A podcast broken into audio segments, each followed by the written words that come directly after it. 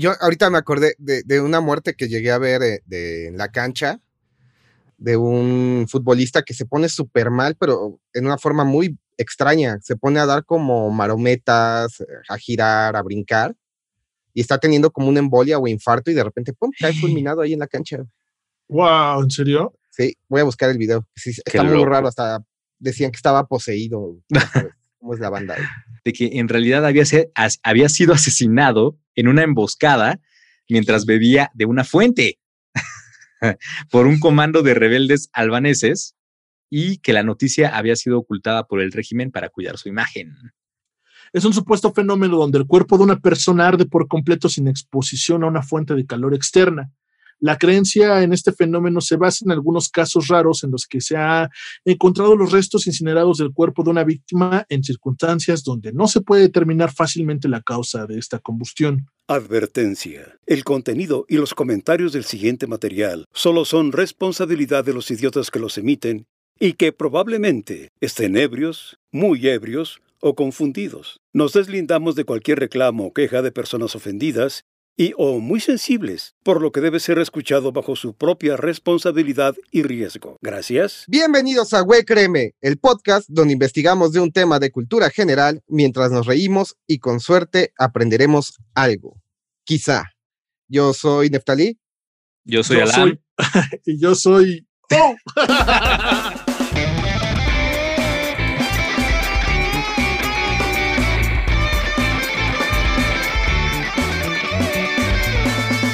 Miguel León. Miguel León. Ándale, güey, te gané, güey. Sí, estuvo súper bueno. Yo, es que yo. Perdóname, José Luis. No, estuvo muy bueno. La verdad es que estuvo bueno. Es que me faltó un personaje. Casi, casi saco mis dedos a contar, güey. ¿Cómo están, muchachos? Todo bien, todo bien. bien, ¿Cómo, ¿Cómo se han portado? Mal. Estos días de cuarentena. ¿Mal? Como debe ser.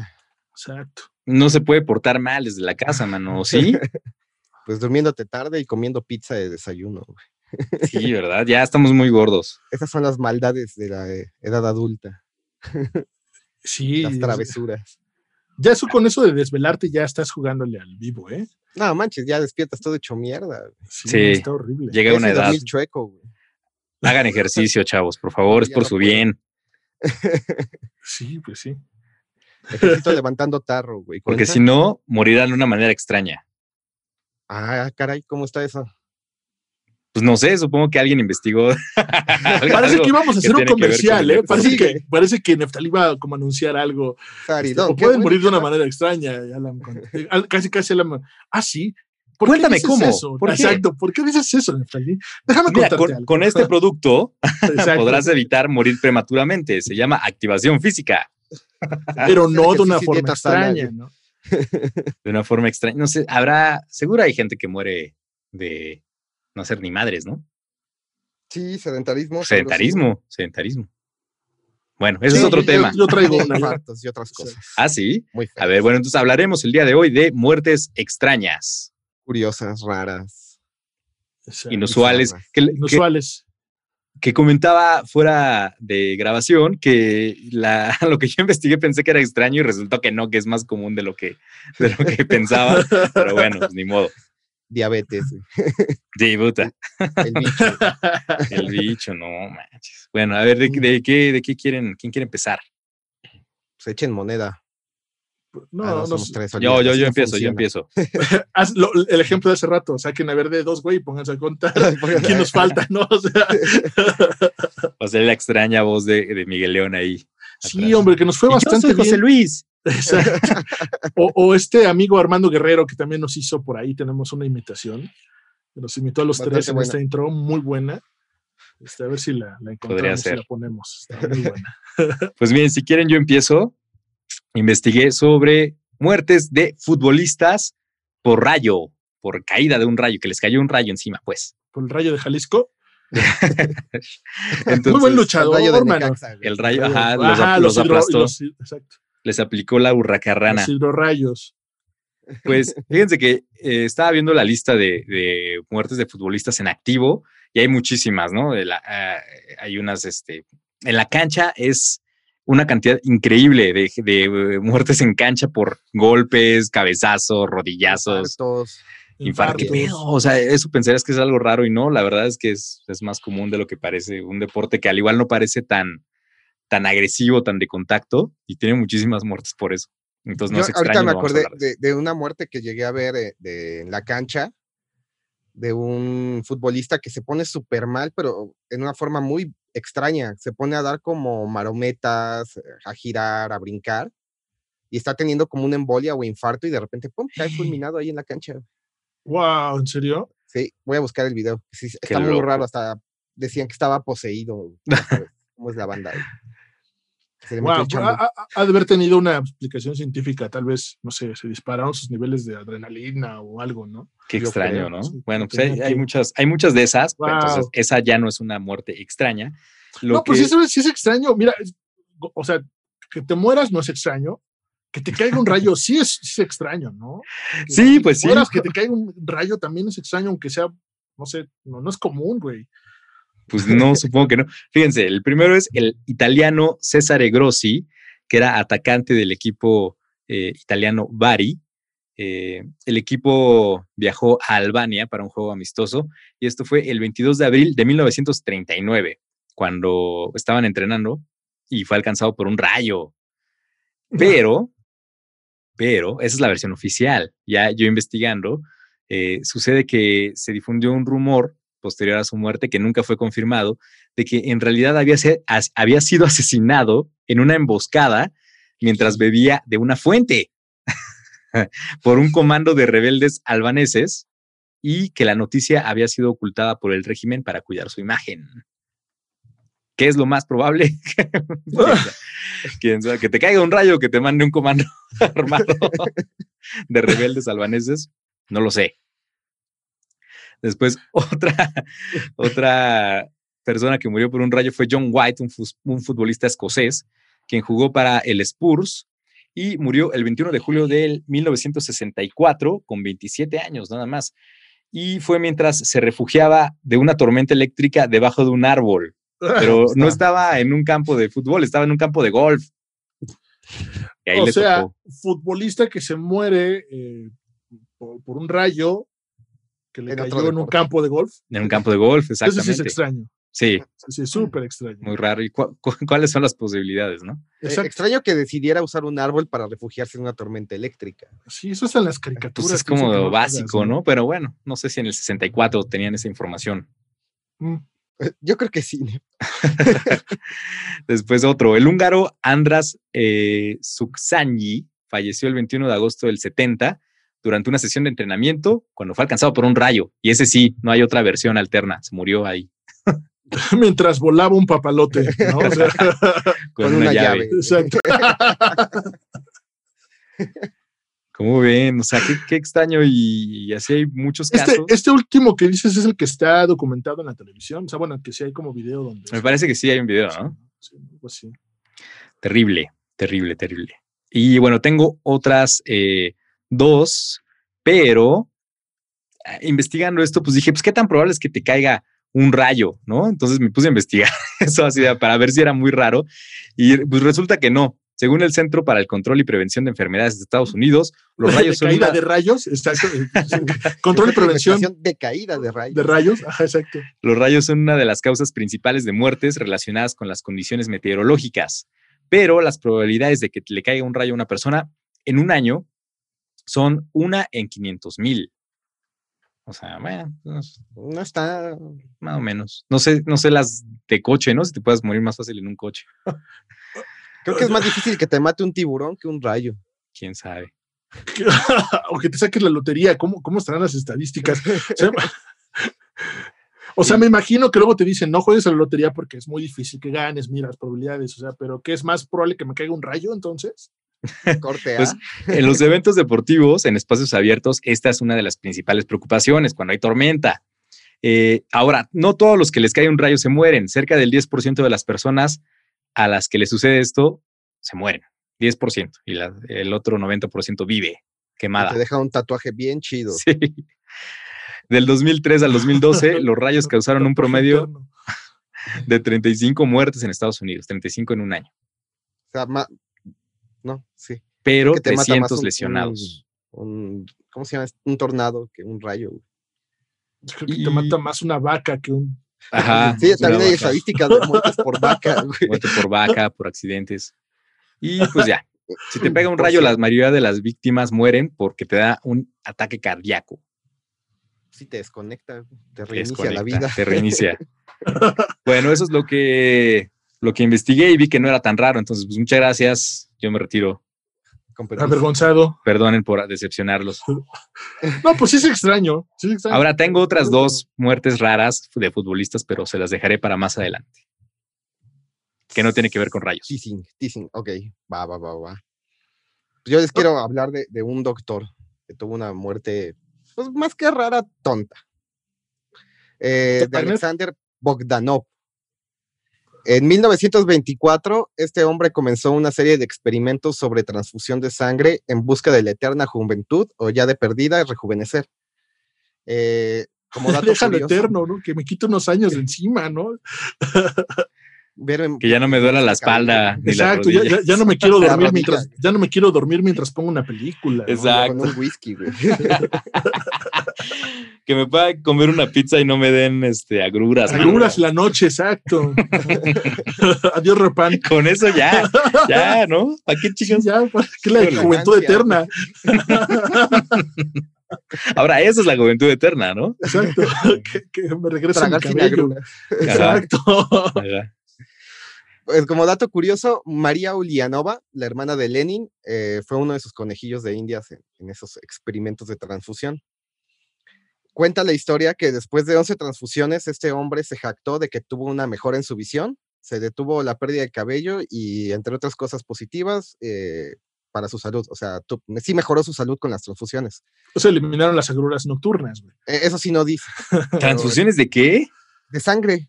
O sea, literal, le- Oye, pero 11 transfusiones de gente más joven. entendimos que, Ah, que experimentó con la hermana de Lenin. Sí. Oye, qué hombre más temerario, güey. No, pero ella fue voluntaria, güey. Ah, pero que algo saliera mal. No, pues ya. O sea, Lenin no se lo iba a tomar con humor, ¿no? Exacto. Con amor, niñita. Exacto. Eh, de hecho, su camarada revolucionario Leonid Krasin le escribió a su esposa diciendo que Bogdanov, Boga- eh, Bogdanov parecía ser 10 años más joven después de las operaciones. Entre los años 1925 y 1926, Alexander fundó el Instituto de Hematología y Transfusión de Sangre, que después de su muerte le pusieron el nombre de Alexander Bogdan- Bogdanov en su, en su honor. Su muerte extraña vino cuando decidió inyectarse la sangre de uno de sus es- estudiantes que estaba infectado con malaria y tuberculosis. Uf. O sea, no sabía que tenía malaria y tuberculosis, se inyectó su sangre y pues, cagadamente Bogdanov sí murió, pero el estudiante que recibió, porque aparte fue como intercambio, Bogdanov le dio de su sangre y, y el estudiante a, a él, eh, al recibir su sangre logró una recuperación ejemplar. O sea, el estudiante sobrevivió. Pues iba a pasar tarde o temprano, ¿no? O sea, O sea, Exacto. pues, quién sabe, güey. si te inyectas ahí sangre ajena, Y aparte, no sé si ya estaría estudiado lo de los tipos de sangre. ¿qué año fue esto? 1924. Ay, ay, Naftali, como si lo supieras. O sea, como si. A, a sí, ver, a ver, dame el año, ahorita te digo si. ya ahorita, ahorita le pregunto a Google, chinga. Exacto. No, pues no. Y el otro se recuperó pues porque, Porque recibió sangre. porque, de- porque tenía la sangre eh, de la eterna juventud, por eso. Exacto. No, Igual y ahí se nos fue este. El eterno hombre, el hombre eterno. Ahora, muer- muertes por transfusiones, uf, se debe haber Un montón. montón. miles, ¿no? Claro. Millones. Aquí lo que se me hizo curioso es que él buscaba vivir eternamente y pues, acciones se fue a la goma. Solo hubiera escrito un libro chingón. Sí, claro. A ver, José Luis, ¿tú qué traes? ¿Qué traes? Pues imaginen que ah, en una vivienda los vecinos empiezan a reportar aromas fétidos eh, y la desaparición del vecino, ¿no? Y de repente, pues las autoridades abren ese departamento, No, man. sí encuentran ese aroma desagradable, pero no, así entrando no encuentran nada más, y llegan a la habitación de la persona y la cama en la cama está parte del cuerpo o el cuerpo completo incinerado, así, hecho cenizas. Pero lo que le rodea no. Eh, esto, ajá, esto es uno de los misterios más grandes que ha tenido la humanidad. Se dice que eh, son reportados a partir del siglo XVII, bueno, tienen como registros de, que de repente la gente en la noche se incendia, se prende fuego. Como el baterista de Spinal Tap. Exacto. No uno de los bateristas. Creo que fue el segundo que explotó en, el escenario. El segundo. Además fue durante un concierto, es cierto. Oye, sí, deberían de documentar eso. A este fenómeno se le conoce como la combustión espontánea humana. Es un supuesto fenómeno donde el cuerpo de una persona arde por completo sin exposición a una fuente de calor externa. La creencia en este fenómeno se basa en algunos casos raros en los que se ha encontrado los restos incinerados del cuerpo de una víctima en circunstancias donde no se puede determinar fácilmente la causa de esta combustión. En la mayoría de los casos, las víctimas han sido encontradas totalmente reducidas a cenizas en su vivienda, aunque la habitación y los objetos a su alrededor presentan un poco o nada o ningún daño causado por el fuego. En ocasiones, el fuego ha consumido completamente la mayor parte del cuerpo, a excepción de algunas partes, quemando entre los restos, eh, sí, quema, eh, perdón, algunas partes. Eh, entre los, se encuentran entre los restos fragmentos de huesos o incluso de pies o de brazos. El estamos hablando de que, de que está quemado. Sí, totalmente. sí. hecho cenizas. Es que desde ahí ya viene como, como, como el problema, ¿no? Y ahorita les explico por qué. los defensores de la existencia de estos fenómenos contabilizan alrededor de 200 casos desde el siglo XVIII. Sin embargo, en la mayoría de los casos apenas hubo una investigación sobre las circunstancias que lo rodeaban y muchos de ellos se basan en testimonios de segunda o tercera mano y se carece de datos tan básicos como el nombre de la víctima o la fecha del incidente. O sea, hasta antes de estos estudios que vamos a hablar ahorita, de 1960, todo esto había sido como leyendas y rumores, pero bueno, sí, había, como testimonios, sí había datos no bien este, recopilados de que esto estaba pasando, ¿no? Eh, en los casos que ya, que sí se cuenta con descripciones detalladas, aparece una serie de elementos comunes. Uno, el fuego suele estar localizado en el cuerpo de la víctima. Los muebles y electrodomésticos cercanos a la víctima suelen quedar intactos. Los alrededores de la víctima sufren poco o ningún daño, ya lo habíamos comentado. Dos, las zonas alrededor de la víctima y a veces el resto de la habitación se encuentran cubiertas con un hollín, ¿no? Como, como, si se desprendiera la leña. Exacto. Se levanta el humo. Grasiento, así, un hollín grasiento. Eso es, un, es algo muy recurrente. Depende de qué hayan comido, ¿no? O sea, si comieron Kentucky o si comieron... Toda su vida. toda su vida. si eran muy sanos. Carnita asada. Exacto el gordito, lo que se conoce como el gordito. El gordito del suadero, es lo que te iba a decir. te echas tus tacos, te, tocas te echas tus tacos de suadero en la noche. y dices, la mantequilla. gordito, ¿no? échale con gordito, padrino. Pues, ¿cómo? Eso es lo que encuentra, pero quemado. cuando te, avientas tus tacos de cochinada. ¿no? Que para Ándale, los tacos de cochinada, lo del fondo del caso. Exacto, que justo para los que no están escuchando aquí en México, es una costumbre bastante rica, muy insana, pero muy rica. Muy insana, muy. donde todo lo doradito abajo del caso, la carne, este, queda pegada, hecha como una costra. Eh, pues la, la, jalan los taqueros, la revuelven y te lo dan en tortilla y eso es cochinada. Sabe delicioso, pero te tapa el corazón. Sí, claro. Sí, pues tiene su pequeño costo. Exacto, su pequeño costo. pero entonces eso, pero en hollín, es lo que. Exacto, ajá. Casi siempre las víctimas... en hollín, güey. Así, gracias. Así como el mm. gordito del suadero, ¿no? Ese hollín grasiento. Ve, llega el taquero a raspar el techo. no, güey. y se vea perro, mejor, güey. Pero bueno, este. Tres, casi siempre las víctimas tienen algún problema de movilidad, o sea, invalidez, sobrepeso, o se encuentran incapacitados como porque consumieron alcohol, barbitúricos, ¿no? Este, vaya, que no se pudieron mover. Cuatro, en todos los escenarios hay una posible fuente externa de ignición. O sea, cualquier güey crudo. No, o sea, plena había, borrachera. Había tomado, tenía grasa en su cuerpo. Exacto. No se podía mover. Exacto. O sea, me suena como cualquier güey después de una peda, ¿no? Exacto. estaría bueno saber si, si el borrachito que tuvo combustión interna este, comió sandía, güey, porque ves que dices que es malo. Ah, Eso fue lo que detonó. Eso pudo haber sido. Eso fue lo- Le cayó pesado. Cayó Ah, pesado, la o cenó sandía. pozole, güey. Pero, pero la, la, la sandía te, orégano. la sandía te congela el estómago, ¿no?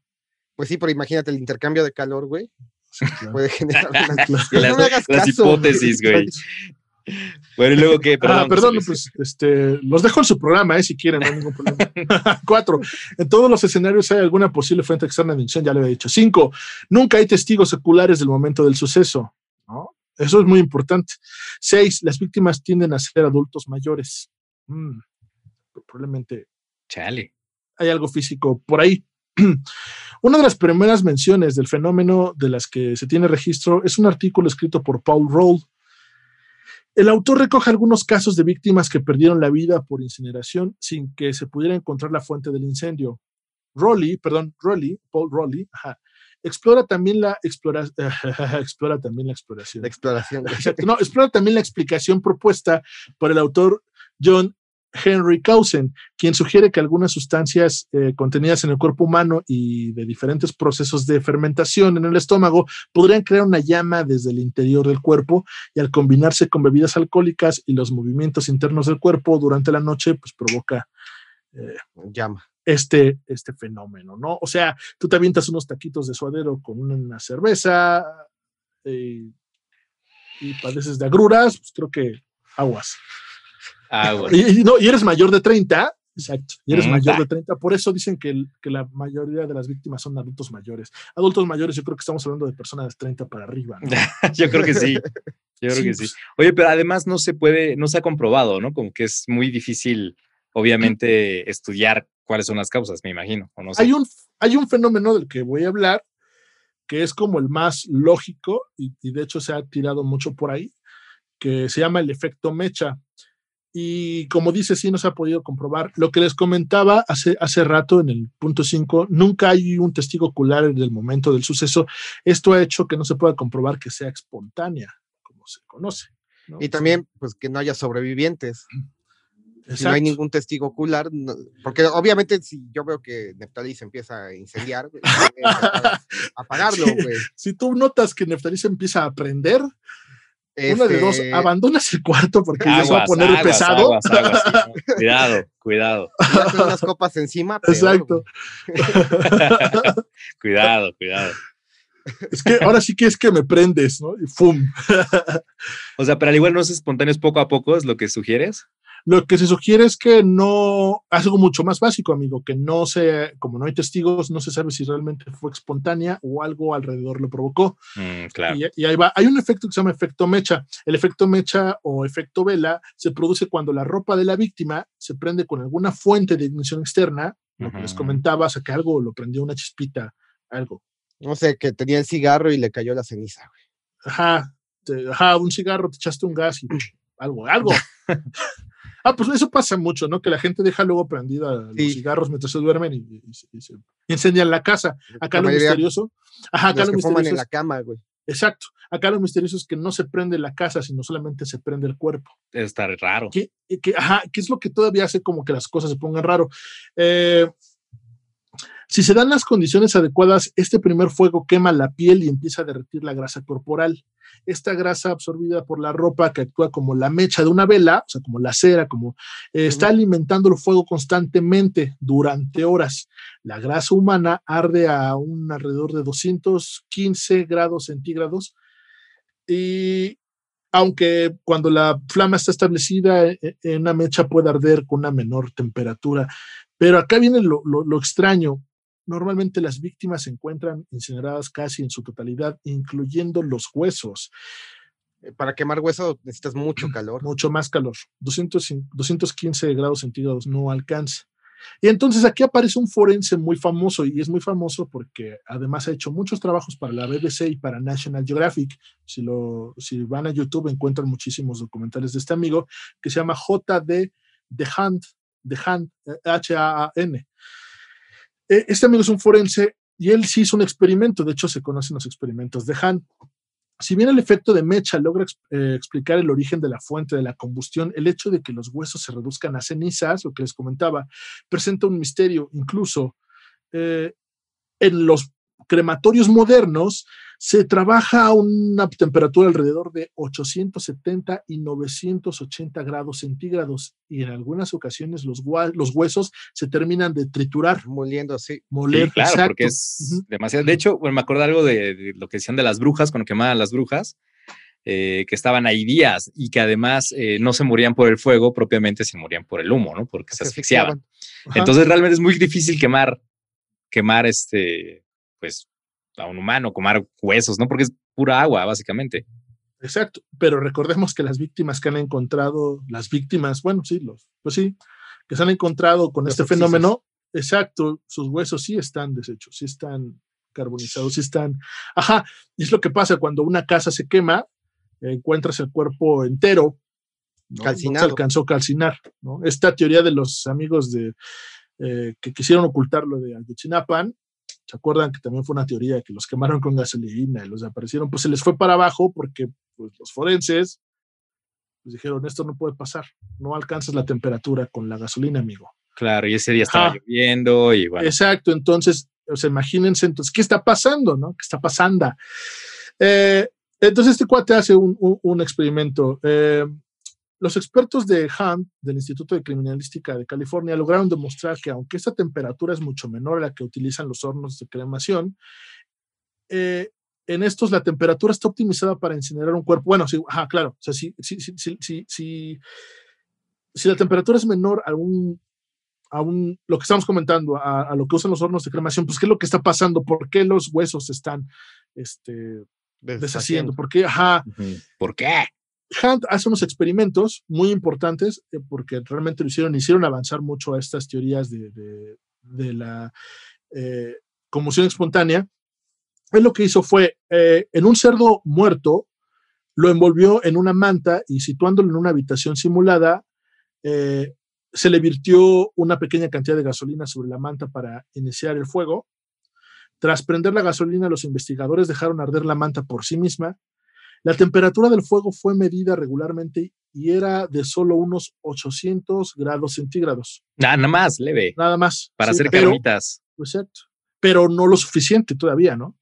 A medida de que el fuego quemaba la piel del cerdo, su grasa subcutánea se derretía, hacía que fluyera este, grasa hasta la manta y esto siguiera retroalimentando el fuego.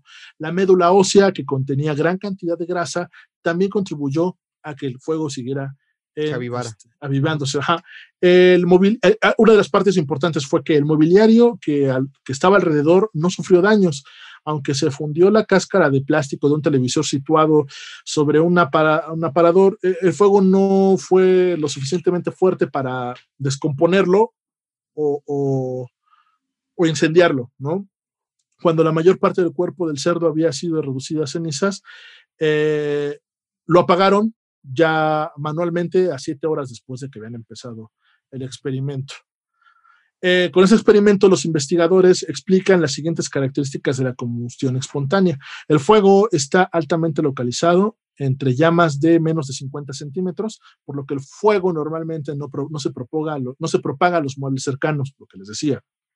El cuerpo resulta severamente quemado digo, perdón, el cuerpo, porque el fuego no se quema, ¿verdad? El cuerpo resulta severamente quemado. El fuego relativamente no muy caliente puede arder durante un largo periodo de tiempo, como ocurrió al ser alimentado por la propia grasa corporal de la víctima, lo que explica por qué el cuerpo puede arder durante tanto tiempo. O sea, por eso es el efecto mecha, nosotros mismos estamos retroalimentando esto. Los, los electrodomésticos situados sobre los aparadores similares no se incendian. El fuego calentó continuamente el aire y produjo una corriente de convección que hace que, los plásticos se, se, se, afecten y se derriten, ¿no? Entonces, prácticamente es eso, sí logran comprobar que por un largo tiempo pues sí puedes afectar y, reducir las cenizas. Entonces, lo que hace los huesos, ¿no? Lo que hace de Han en sus experimentos, pues es eso, algo provocó el incendio y se quedó localizado en el cuerpo del, del, cerdito. Del cerdito, de, la víctima. Y pues esto hace que por mucho tiempo siga ardiendo Recordemos que ellos lo apagaron siete horas después, lo apagaron manualmente, o sea que pudo haber seguido ardiendo, pero para, para el estudio ya era, ya era necesario. De cómo Qué se lo iban a loco. comer. Conclusión. Inconcluso. No, sí, no, la conclusión y lo que, lo que se Es posible. mucho es que es posible, ajá, simplemente basta algo que haga que, que tú te prendas, que tú seas como el origen del fuego, o sea, tú seas tal vez el primer contacto del fuego. Y listo, tú tienes lo suficiente, tu grasa corporal tiene lo suficiente eh, recursos para mantener fuego la llama constantemente y te desarmas. Por eso normalmente afecta a personas adultos mayores, ¿no? ¿Por se qué? pueden Porque- mover. porque no se pueden mover, además están solas, o sea, nadie se da cuenta. Y a personas como incapacitadas, ¿no? Entonces, Y a borrachines. sí, esto desmitifica de borrachines. Qué loco. Pues sí, y esto muy sí, extraña. mucho tiempo fue, fue eh, como una causa de, de- de brujería y todo esto, ¿no? El, el que pues también las personas murieran así, y de maldiciones y todo esto. Pero se han vuelto muy entusiastas del 65 para acá en tratar de encontrar estas explicaciones. Me, me acordé Fascinante. de Mythbusters, güey. Aquí saldría el letrero de plausible. Exacto. Exacto. Es posible. Muy loco. Qué Pues, susto, güey. pues, ¿qué tal, eh? ¿Qué tal? Pues otra historia extraña de muertes, de muertes raras. Yo tengo una muerte bastante. Fueron varias. En, en una ciudad de Londres. Bueno, en Londres. en Venga, venga. en Inglaterra, en 1814. Pues es bien sabido que muchos ahogan sus penas con alcohol. Varios prefieren usar la cerveza como este método para hacerlo. Pero en esta ocasión, esta bebida refrescante y embriagante Sí. causó algunas muertes bastante extrañas. La tarde del 17 de octubre de 1814, en una cervecería ubicada en una parte pobre de Londres llamada St. Giles Rookery, donde inmigrantes irlandeses buscaron refugio de la pobreza, Borrachines. borrachines irlandeses. Ay, esos no son borrachos. Nah, que va. irlandeses. La irlandés es sinónimo, güey. Bien sabemos que el alcoholismo es un problema y en esa época en Londres era particularmente común. Pero en los barrios bajos y pobres era causa de infanticidios, la gente moría por inanición por estar bebiendo, causaba locura y había muchísimos casos de suicidio. A las cuatro y media de la tarde, un barril gigante de fermentación de, fermentación de casi siete metros de alturos, de alturos, de altura, Son como metros, este, pero en, en Alturos. cerveza, ¿no? En medida Alturos. cerveza. Así se decía en el siglo XIX. Sí, lo que tú no sabes. Arturios, Arturios. ignorantes. Alturios. Es casi Sí, siete eran, eran muchos Arturos, ¿no? Arturos. que medía Arturo, lo, lo fueron sosteniendo la midiendo. cerveza. Exacto. Eh, estaba Y también se decía Tijiri en vez de 20. Kiri, que maldito esos tiempos. Nos había robado la palabra 20. Es correcto. Haga, luego Groseros. barril, fermentación. Este, de, de 7 metros de altura, eh, reforzado con aros de metal que sujetaban eh, el equivalente de 3.500 barriles de cerveza, comenzó a ceder. Y una hora más tarde, el barril no aguantó más y explotó. Por la presión que se contenía en el barril, la explosión hizo que los contenedores adyacentes también se abrieran. El líquido comenzó a llenar la cervecería y se estima que en unos cuantos segundos el equivalente a 1.454.748 litros de cerveza salieron disparados por la parte trasera y el techo de la cervecería. La ola de deliciosa cerveza inundó la calle. ¿Eh? ¡Cachapunchis! Ay, perdón. Ay, perdón, mi amor. Homero, deja de fingir que tú haces esos ruidos. La ola de deliciosa cerveza inundó la calle alcanzando los 5 metros de altura, llevando consigo todo lo que se encontrara a su paso. Atravesó la pared de un pub cercano donde mató a Eleanor Cooper aplastándola con los restos de la pared. Mary Banfield y su hija de cuatro, de cuatro años, Hannah, realizaban la actividad más inglesa del mundo, tomar el té, cuando la ola las arrastró matando a la pequeña niña. La cereza del pastel de la aventura de la cerveza fue cuando eh, la ola alcanzó a una familia que estaba realizando un funeral en un sótano. Eh, aquí la asesina en serie mató a cinco personas que de- despedían a un pequeño niño irlandés de dos años. Las personas quedaron atrapadas en un efecto pecera sin escapatoria. No manches. Eh, esta ola dejó decenas de heridos que se encontraban en las calles y dentro de los edificios atrapados en los escombros. Aquí los rescatistas tuvieron una buena paga, ya que cuenta la historia igual que los sobrevivientes que se encontraban en condiciones se dedicaron a recolectar la cerveza que estaba en las calles con todo lo que tuvieran a la mano. No. Ajá, ajá. Eh, aunque los periódicos del día siguiente reportaron que las personas se comportaron y tuvieron los mejores modales, la verdad salió a la luz tiempo después con reportes de disturbios y gente poniéndose ebria en la calle. Yo estoy ebrio. El día de San Patricio, Quítense las ropas, todos quítense las ropas. el olor a cerveza duró du- durante meses y los dueños de la cervecería fueron puestos a disposición de las autoridades, pero los liberaron ya que el incidente fue catalogado como accidental. De esta forma, ni el gobierno ni la cervecera tuvieron que pagar ningún daño y todavía Mm. tuvieron el descaro de pedir un reembolso al impuesto que ya habían pagado por esa cerveza. que se Qué raro, qué raro. Ni La cervecera este, salió adelante, todavía duró algunos años y se fue impune. Ahora sí que murieron por la chela, mano. Murieron por la chela. Wow. Sí se ahogaron en algo. Pero, o sea, aparte Sí, literal, no, alcohol, literalmente, poca. tristemente, pero se ahog- ahogaron en alcohol. Pero aparte, o sea, no me imagino un, un contenedor tan grande de cerveza, ¿no? Pues Sí, era que- otra época. güey. Quiero un contenedor de cerveza grande. Ay, No, no no, tan grande. Aparte, gracias Pues- a esto cambiaron los, los contenedores por unos de concreto. Se, se dejaron de medir en Arturos, güey. Desde ahí. Dejaron de No. la- Y el Arturo pasó a la historia como. Exacto, desde de ahí se dejó de usar el, ajá, desde ahí se dejó de usar la unidad de medida Arturo. Exacto, y, y quedó en metros. Qué pedo. exacto. Wow. Bueno, en no, pies, pues está. sería pies. Muy extraño que te mate el- una ola de cerveza. Definitivamente. no, Sí, pero es que, súper o sea, extraño. Literal decía que la gente se ponía de rodillas a lamer la cerveza del piso. Así los Barneys, ¿no? De la época. ¡Ay, no! ¡Otra vez! Ay, esos engranes están muy duros. ¡No le inyecten en mis venas! Sí, no, qué horror. Wow. ¿Tú qué harías si vivieras en un tsunami, si vivieras un tsunami de cerveza? Híjole, no sé. güey. Si ya de plano sacas tu tarro y, y ya disfrutar o, Ya. Pues agarras una bolsita como refresco en bolsa, güey. exacto, o te avientas y ya a nadar y lo que vayas. Que sea lo que Dios quiera. Exacto. Que sea lo que. Qué, qué horror. Pues miren, ahí les va. Muertes extrañas. Que, que no, que aparte esta no es lo que aparentaba ser.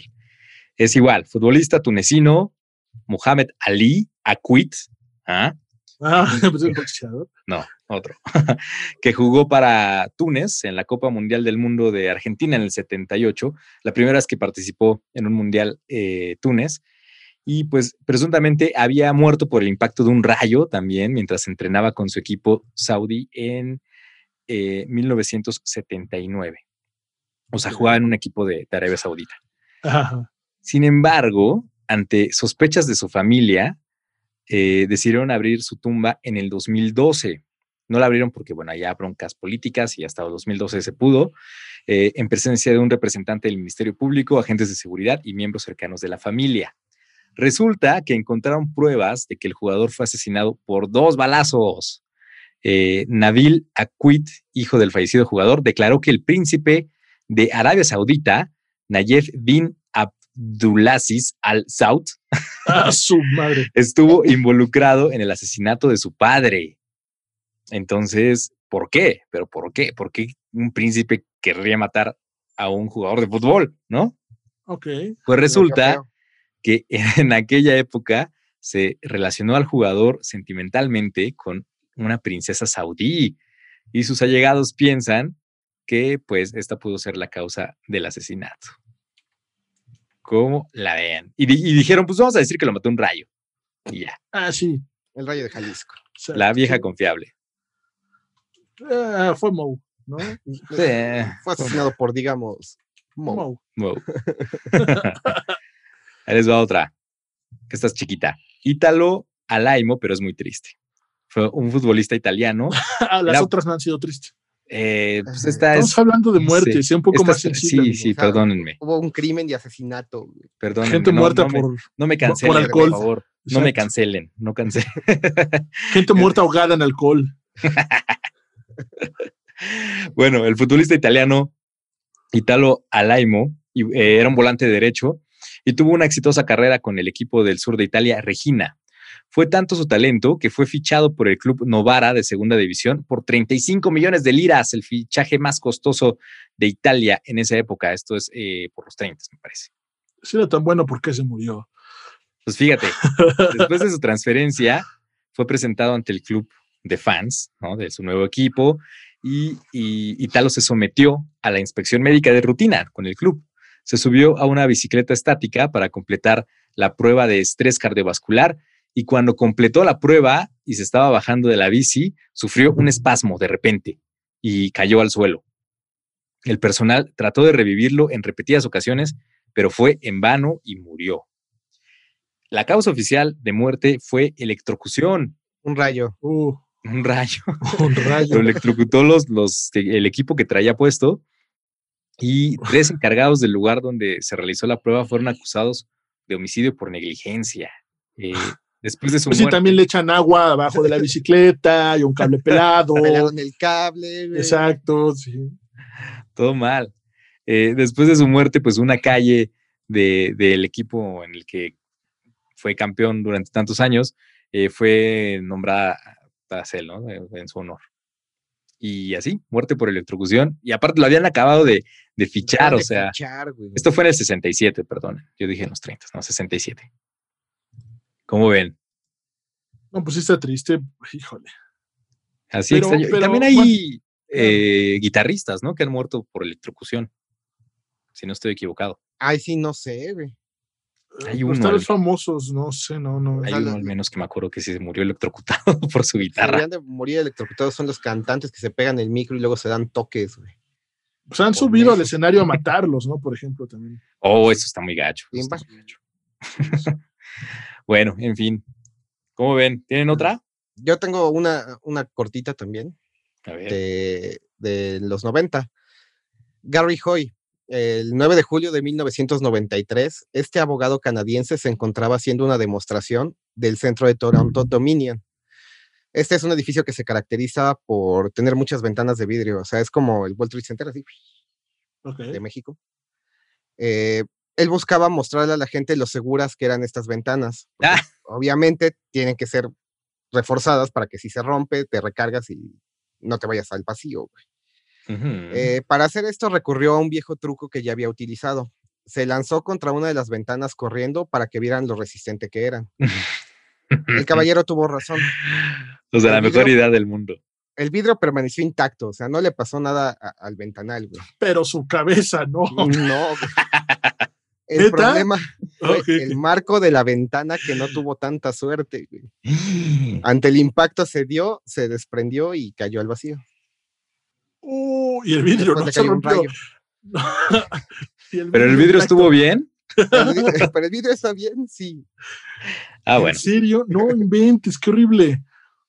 Pero qué güey, no, o sea, Después un arquitecto dijo que quien en su sano juicio permitía que un, más de 60 kilos se impactaran contra esos ventanales.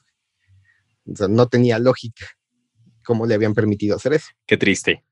Y ya lo había hecho, según. Ajá, o sea, ya era un truco recurrente, era como guía de, de turistas. chequen. Y ahora, para mi siguiente truco, exacto, para mi siguiente truco voy a necesitar que me abran espacio. Qué Ay, güey. solo lo puedo hacer una vez. Exacto. No inventes. Bueno, pues ahí, le va, ahí les va otra trágica también. Ya es la última. Luciano Recheco, Recheconi, o sea, puros italianos, fíjate. Fue un futbolista italiano que participó en el Mundial del 74 en Alemania Occidental y ganó un campeonato con el Lazio de Italia. Eh, su muerte, con el Atlas, su muerte fue un trágico accidente, fue un trágico accidente. Le quiso hacer una broma a su amigo joyero Bruno Tabocini, fingiendo que, que tenía obviamente una joyería y eh, él fingió ser un ladrón. Entonces entró al establecimiento de su amigo gritando, esto es un atraco. Y el comerciante, quien, sie- quien siempre estaba armado por miedo a posibles asaltos, se encontraba de espaldas y no vio a Luciano, por lo que al escuchar el grito se volteó de manera inmediata y le disparó al desdichado jugador matándolo en el momento. Tenía 28 Esto- años. Era un atraco. ¿Sabes qué me recuerda? A la muerte de Bill Murray en, en Zombieland. güey. ¿La Ay, no he visto Zombieland, pero cuéntame. Eh, que se meten a Spoiler su casa y él se disfraza de zombie y finge que es un zombie. Entonces lo encuentran dos de los protagonistas y ya se cagan de risa y dice, ah, vamos a hacerle la broma a, a las chicas. Y ya se van con las chicas y ellas sí le disparan. güey. Papá No, era un este- zombie. Ah, era un este- zombie. Mataste a Flanders. Era El zombie de Flanders. el zombie de Bill Murray. Era un zombie. Un Esta, también, este video muy famoso de, de YouTube, ¿no? De quien está haciendo bromas en, el- en el depósito de cartas, ¿no? Que está Ah, regresando las sí. cartas y que una ¿Pero eso es persona se real? desquicia, ajá, se desquicia y le empieza a disparar. A ver, ¿cómo, cómo está la broma? Eh, está alguien oculto, ¿no? En, en el buzón. Sí, sí, sí, algo así, algo así, Ah, no me acuerdo. buzón, ajá. Ajá, Y entonces la gente la mete sus cartas este y le la jala- regresaba. Les jala la mano. o- No, ajá, le sí. regresa la carta. Sí, Ah, ok, así. ok, ok. Entonces sí llegó un loco y Que no sé si lo espantó o algo y sacó la fusca y le disparó, pero estaban grabando, era para un programa de televisión, Qué loco. Algo así, ¿no? Le, le metió la mano en el buzón y empezó a soltar tiros. Sí. Pero No lo trágico en el caso de Luciano, pues es que era su amigo, además, ¿no? Entonces, Qué al trauma, igual- güey. y al igual a Luciano se le ocurrió en el momento, ¿no? Así de, ay, voy a entrar así. y Sí, madres, ¿no? güey. Lo No, voy a espantar, lo voy a espantar. no manches. Pues sí, con eso no se juega, mano. Con No. gente armada. Por eso esas bromas no las puede hacer en el gabacho, ni el loco, mano. Sí, no. no sabes quién trae una fusca. O en Ecatepec tampoco. Bueno, en Ecatepec. Ecatepec no puedes hacer nada. Sí, Ni ya nada. de- Ni vayan. Nah, no es cierto. bueno, pues ya, eso es todo lo que traía. Listo, yo también. Eh, pues yo igual. Si ustedes conocen muertes extrañas, coméntenoslas en nuestro Facebook o Instagram como Güey Créeme Podcast, nos pueden encontrar. O si ustedes viven en 1999, pueden mandarnos un correo a Güey Eh, en donde con gusto eh, los leeremos y ignoraremos. E No ignorar. es cierto, no es cierto. E ignoraremos. Les mandaremos su, su- su tarjeta de membresía del club de fans de Wicreme. Ah, qué padre, como de reporteritos. bisbirige. Sí, sí, sí, sí, de me late. ¿eh? Me late, me late. Aunque sea una 1999, virtual, estaría padre. Exacto, sería muy bueno. Para que manden su reportaje de su muerte extraña. Exacto. No maten a nadie, por favor. No quemen a nadie. Ya saben que tarda un chingo. Muy bien, muy bien. Pues yo fui Neftalí. Yo fui Alam, aunque sigo siendo. Y yo, yo sigo siendo José Luis. Gracias. Cuídense mucho. Hasta la próxima, Adiós. amigos. En el próximo episodio de Güey, créeme, misterio, acción, romance. Esto y más en el próximo episodio de Güey, créeme.